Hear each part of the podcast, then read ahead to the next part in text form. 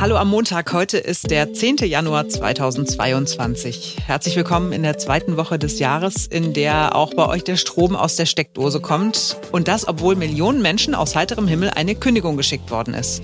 Und das bedeutet, man braucht einen neuen Anbieter und das kann richtig teuer werden. Zuerst aber, wie sinnvoll sind die neuen Corona-Beschlüsse, die in ganz Deutschland einheitlich sein sollten, es aber nicht sind, weil gar nicht alle mitmachen? Dieses ewige Hickhack kostet Nerven. Wir gucken uns mal die Fakten an, nicht die Emotionen oder die strategischen Überlegungen der Politik. Und das tun wir mit Professor Klaus Stör, den kennt ihr. Die Auszüge aus dem Interview mit ihm gibt es gleich. Und das ganze Interview findet ihr ausnahmsweise in diesem Stream als eigene Bonus-Episode. Also nicht wundern, wenn ihr heute zweimal einen neuen Tag habt. Es lohnt sich beide Male. Wir sprechen in dem Interview mit Klaus Stör unter anderem darüber, welche Probleme es auch mit den PCR-Tests gibt, warum der einfache Schnelltest in einigen Fällen besser ist. Das Für und Wider der Impfpflicht diskutieren wir auch mit ihm. Das ist ihm nämlich besonders wichtig. Ich bin Marc Schubert. Und ich bin Simone Panteleit. Jetzt beginnt ein neuer Tag. Ich will ja wirklich nicht zu diesen äh, unerträglichen Nörglern äh, gehören. Ich weiß, dass ich äh, ein Nörgler bin, ja, aber ich will nicht unerträglich sein, ja. Die, die immer also alles prinzipiell schlecht finden, nur weil Politiker es besprochen und entschieden haben. Aber diese Ministerpräsidentenkonferenzveranstaltung die, ganz ehrlich, ich kann das nicht mehr nachvollziehen. Ich kann es nicht. Es geht sicherlich vielen so, dass sich äh, einiges da nicht mehr so richtig erschließt. Aber beschreib mal, was dich konkret stört. Also, alle setzen sich zusammen. Vorher wird gesagt, also es ist total wichtig, dass es äh, eine einheitliche Lösung für ganz Deutschland gibt. Das ist wirklich wichtig. Und dann setzen sie sich zusammen und dann kommen am Ende Beschlüsse raus. Ich will die gar nicht inhaltlich jetzt bewerten, das machen wir ja äh, gleich. Also Professor Stör ist da sicherlich der bessere Mann.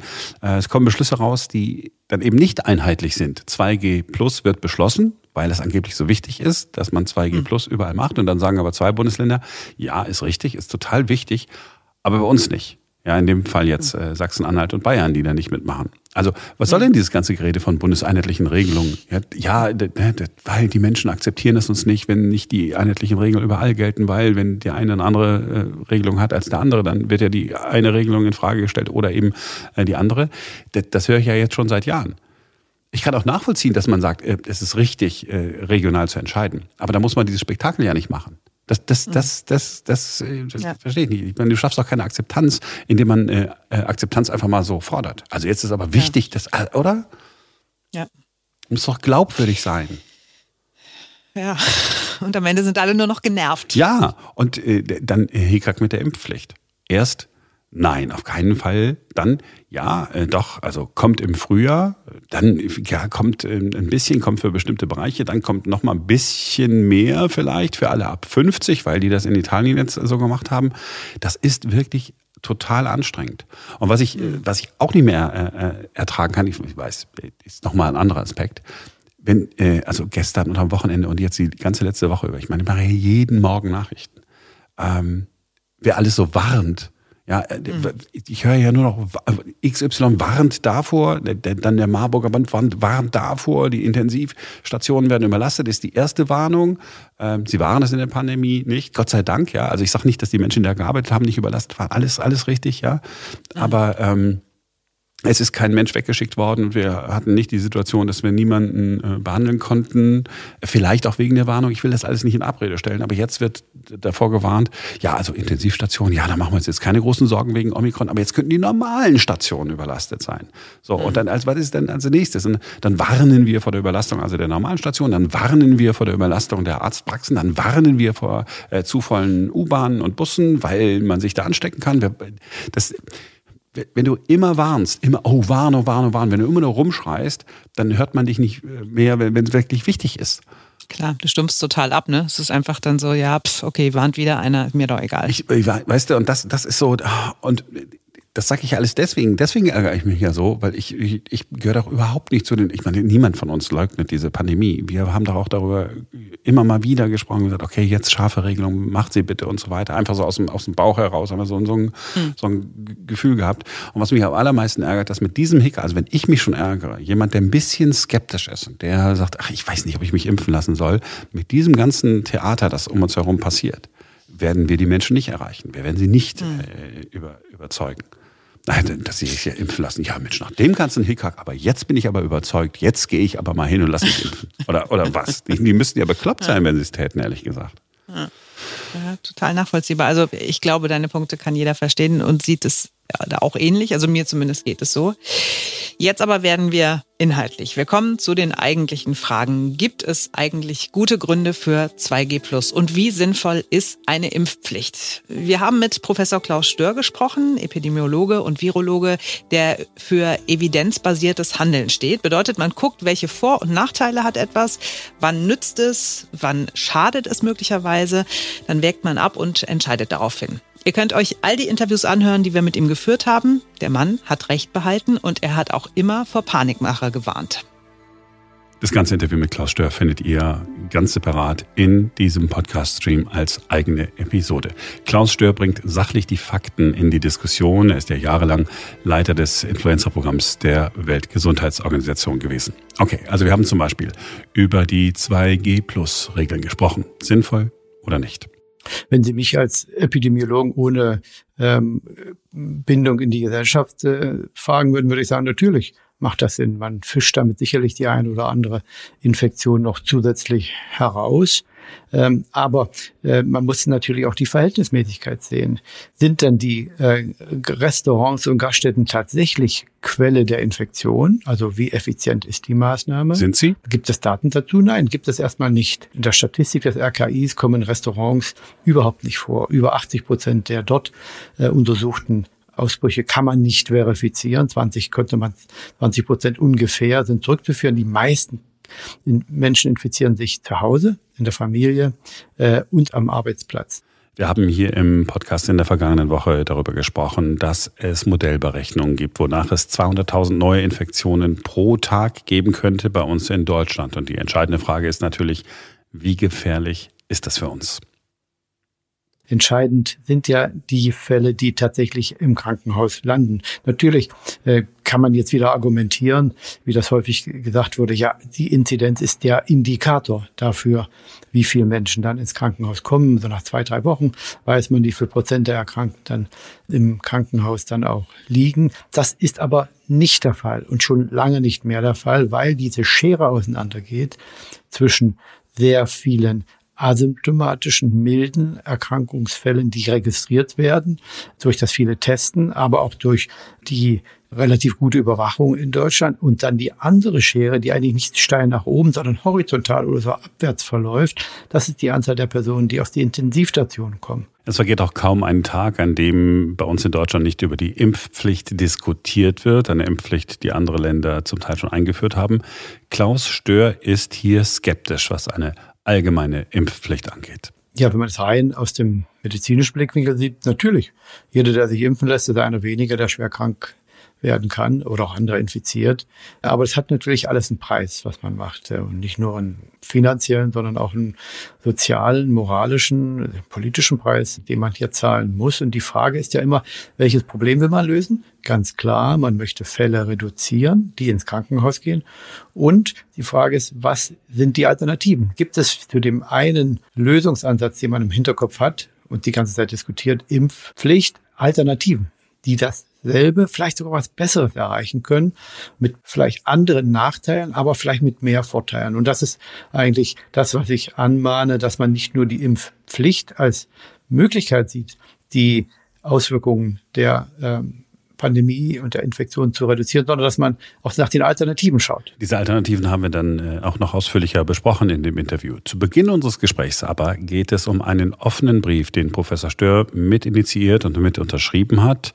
Stör und andere fordern ein Ende der Quarantäneregeln, wie es sie jetzt gibt an den Schulen, und ein Ende des allgemeinen Testens der Schülerinnen und Schüler. Die Frage ist, ist das gerechtfertigt? Es ist ja für die Kinder äh, sicherlich auch eine moralische Belastung. Äh, es werden sich jetzt immer mehr Kinder auch infizieren, ohne dass sie krank werden. Das sind ja alles Zufallsbefunde im, im Großen und Ganzen. Und diese Stigmatisierung, du bist ein positives Kind, und gerade Kinder brauchen auch einen frühe Kontakt mit diesen vielen, es gibt ja über 120 Atemwegserkrankungen und da ist es ja eigentlich regulär und normal und auch akzeptiert, dass die Kinder sich infizieren, mild erkranken in aller, aller, allermeisten Fällen und dann eine gute Immunität aufbauen, die ja dann das Leben lang auch immer wieder aufgefrischt wird. Die Argumente im Detail im kompletten Interview. Wir sprechen auch über die Warnung des Marburger Bundes, dass nicht die Intensivstationen durch Omikron überlastet werden, sondern auch die normalen Stationen in den Krankenhäusern. Wir sprechen darüber, warum die PCR-Tests zu gut sind an der einen oder anderen Stelle und das für Probleme sorgen kann. Und die Frage, brauchen wir die vierte, fünfte, sechste Boosterimpfung tatsächlich noch? Klare Positionen von Professor Klaus Stör im Bonus-Episoden-Interview. Vielleicht gehört ihr zu den Menschen, die am Anfang des Jahres immer gucken, welche Ausgaben stehen denn so an? Äh, muss ich mir vielleicht ein neues Auto kaufen oder will ich auf ein E-Bike umsteigen? Wie teuer wird der Urlaub in etwa, wenn ich ihn denn machen kann? Und wie sparsam sollte ich dementsprechend in diesem Jahr im Alltag so sein? Viele haben dabei eines nicht auf dem Schirm, selbst wenn es der Anbieter schriftlich angekündigt hat. Gas und Strom werden in diesem Jahr deutlich teurer. Das ist super ärgerlich. Noch ärgerlicher ist aber, dass einige Anbieter einfach von sich aus die Verträge gekündigt haben. Zuletzt haben Gas.de und Stromio einfach alle Verträge ihrer rund zwei Millionen Kunden beendet. Marc hatte auch eine Kündigung im Briefkasten und du hast dich daraufhin ausführlich mit diesem Thema beschäftigt. Ja, leider. Ähm, in der Kündigung äh, stand äh, aufgrund der historisch einmaligen Preisentwicklung im Strommarkt, Sie haben ja alle davon gehört, so jetzt sinngemäß, ne, äh, mhm. werden alle Stromlieferverträge beendet. Im Klartext heißt das, der Anbieter muss im Einkauf mehr für den Strom bezahlen, als er von den Kunden bekommen würde. Also lohnt es sich für ihn nicht mehr. Allerdings, diese Kündigungen sind unwirksam, sagt Hasibe Dündar von der Verbraucherzentrale Berlin. Der Versorger hat sich ja für einen bestimmten Zeitraum zu der Belieferung mit Energie vertraglich vereinbart. Er kann nicht einseitig nach Lust und Laune den Vertrag einfach beenden. Er muss sich an die mit dem Verbraucher vereinbarte Vertragslaufzeit halten. Dass der Versorger sich dann hier verkalkuliert, liegt in seinem Unternehmensrisiko. Und dieses Risiko kann nicht dem Verbraucher abgewälzt werden. Ja, und das ist wichtig, weil zwar Gas und Strom weitergeliefert werden, das ist gesetzlich so geregelt, aber dann erstmal vom Grundversorger und der ist ja meistens nochmal deutlich teurer. Deswegen ist es wichtig, der Kündigung des Strom- oder Gasanbieters sofort schriftlich, am besten per Einschreiben zu widersprechen dass ich sage, nein, ich möchte nach wie vor von Ihnen weiter beliefert werden zu den alten äh, Preiskonditionen und setze eine Frist, beispielsweise eine Frist von zwei Wochen. Und in Aussicht stelle, sollte die Frist fruchtlos verstreichen, werde ich dann Schadensersatzansprüche geltend machen wegen Nichtbelieferung. Ja, die lassen sich ganz simpel berechnen. Nehmen wir an, der Vertrag wäre noch sechs Monate gelaufen, dann errechnet man einfach die Mehrkosten, die man dann beim neuen Anbieter hat und die muss der bisherige Anbieter einem zurückzahlen. Und abgesehen von diesen Mehrkosten kann man sich auch noch die ausstehenden Kundenboni oder auch das Guthaben von zu hohen Abschlagszahlungen zurückholen. Und dann heißt es schnell einen neuen Strom- oder Gasanbieter suchen, vielleicht ja nicht unbedingt den No-Name-Anbieter, lieber ein großes Stadtwerk. Da ist eine Pleite weniger wahrscheinlich als bei diesen ganzen Billiganbietern. Ja, das Blöde an der ganzen Situation ist natürlich, dass alle die, die jetzt einen neuen Vertrag abschließen müssen, ziemlich hohe Preise zahlen müssen, weil mhm. die die jetzt Neukunden aufnehmen. Einige haben äh, extra neue hohe Tarife für Neukunden gemacht, einfach weil die Einkaufskosten für sie auch so hoch sind. Ich will ja jetzt nicht jedem mhm. unterstellen, dass das alles nur raffgierige Verbrecher sind, sondern äh, die müssen es ja auch nur einkaufen. Das, das Grundproblem ist ja, dass der Strom am Ende des Tages so teuer ist. Und einige äh, Anbieter, auch äh, Stadtwerke, nehmen im Moment gar keine Neukunden an. Also immer dann, wenn, ne, also die sind ja verpflichtet, mhm. Äh, wenn sie der Grundversorger in einem Gebiet sind, dann nehmen sie dich auf jeden Fall auf. Aber der Preis äh, ist durchaus ähm, happig. Also muss man dann, dann äh, doch schon mal gucken. Aber die Auswahl ist im Moment nicht so groß. Wann wird's besser? Ja. Im Frühjahr, im Frühjahr schätzen so Experten, könnte es ein bisschen besser werden, zumindest was den Strombereich angeht. Äh, wie die Gaspreisentwicklung ist, ja, das kann äh, keiner vorhersagen. Da müssen wir mal gucken, was der Putin uns so rüberschickt, was er so mhm. rüberlässt, ja. Mhm. Ja, wir bauen, brauchen ja vor allen Dingen ganz viel Gas von ihm, weil wir die Atomkraftwerke, die letzten auch noch Ende des Jahres abschalten. Also ähm, ja, es, es wird deutlich teurer. Es ist aber wohl so, dass, äh, dass eben im äh, Laufe dieses Frühjahrs die Strompreise wieder etwas sinken. Was cool ist, sagt Check24 und sagen die anderen Vergleichsportale, ähm, jetzt einen Stromanbieter nehmen, der eine Preisgarantie hat für zwölf Monate, wenn man mit dem Preis einverstanden ist, nicht für 24 Monate abschließen. Mhm. So, äh, mal gucken. Ich habe noch, ich habe noch nichts. Ich bin noch beim Grundversorger, also für ähm, das Haus in, in Duisburg. Ne, da bin ich jetzt bei dem Grundversorger, mhm. bei den Stadtwerken Duisburg. Da muss ich mal in den nächsten Tagen gucken, wie ich mir da aussuche. Also die haben jetzt aber keine Preisvorstellung, die jetzt äh, extrem exorbitant. Keine Mondpreise. Nein, nein, nein, ex, äh, exorbitant sind. Und in Berlin bin ich bei den Berliner Stadtwerken. Ja, die sind ja erst vor ein paar Jahren wieder gegründet worden, als man das alles rekommunalisiert hat. Und da bin ich da aus Überzeugung hingegangen, weil ich gedacht habe, okay, ist ein Berliner Unternehmen, willst du unterstützen? Ich bin da auch und äh, ich bin da auch nie weggegangen, ehrlich gesagt. Und jedes Mal, wenn äh, mein guter Freund Ron sagt, nein, du musst jedes Jahr wechseln und du musst jedes Jahr irgendwie da die, die günstigen Preise abgreifen und so, äh, da hat sich jetzt meine Faulheit tatsächlich mal so ein bisschen äh, gelohnt, weil ich einfach immer da bin und äh, jetzt meinen bestehenden Vertrag habe. Und natürlich gibt es da jetzt auch höhere Preise, aber halt nicht ganz so schlimm. Und ich habe keine Kündigung bekommen und muss mich nicht kümmern. Wisst ihr? Mhm, ja, gut. ja da, da, äh, das stimmt. Ne? Wir haben ja im Podcast auch über dieses äh, automatische Wechseln ne, äh, gesprochen, also Mhm. diese, diese äh, Wechselservices, äh, die es da gibt.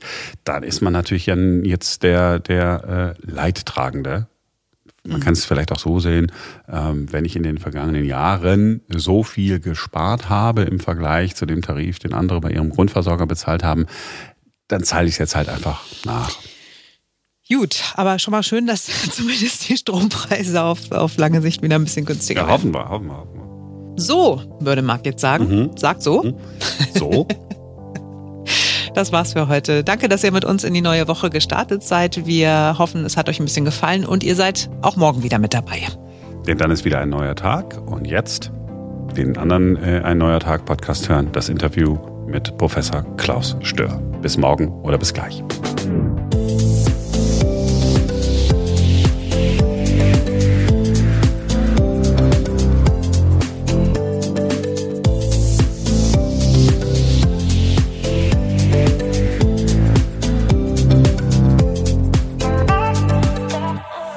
Ganz kurz, ähm, ich sag nur mal das kurz. Er hat auch immer vor Panikmache gewarnt. Hörst du das auch so ein bisschen schellen bei mir in der Aufnahme? Nee. Ich klinge irgendwie komisch. Das heißt, wir haben äh, doppelten Boden und unter dem doppelten Boden ist dann noch ein Netz. Das heißt, erst schlägst du auf den ersten Boden auf, dann auf den zweiten und wenn du das überlebt haben solltest, fängt das Netz dich auf. Schön. Aber es ist bei mir ist immer so ein Krisseln mit drauf. Das ist ja obernervig. Also ich höre es ganz doll auf dem Ohr. Jetzt habe ich übrigens, das, jetzt habe ich, jetzt weiß ich, was du meinst. Es ist so ein leicht verzögertes Klirren. Das heißt, kein Klirren da Ja. unmittelbar in deiner Stimme, sondern so ein bisschen im Nachlauf, ne? Viertelsekunde. Genau. Wie so ein Schellen irgendwie. Ja, jetzt höre ich es auch. Schön.